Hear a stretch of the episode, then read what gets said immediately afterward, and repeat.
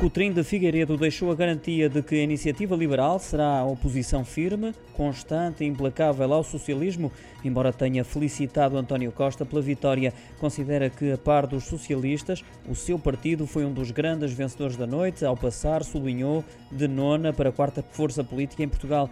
A iniciativa liberal elegeu seis deputados, três por Lisboa, dois pelo Porto e um por Braga, quando em 2019 tinha eleito apenas um.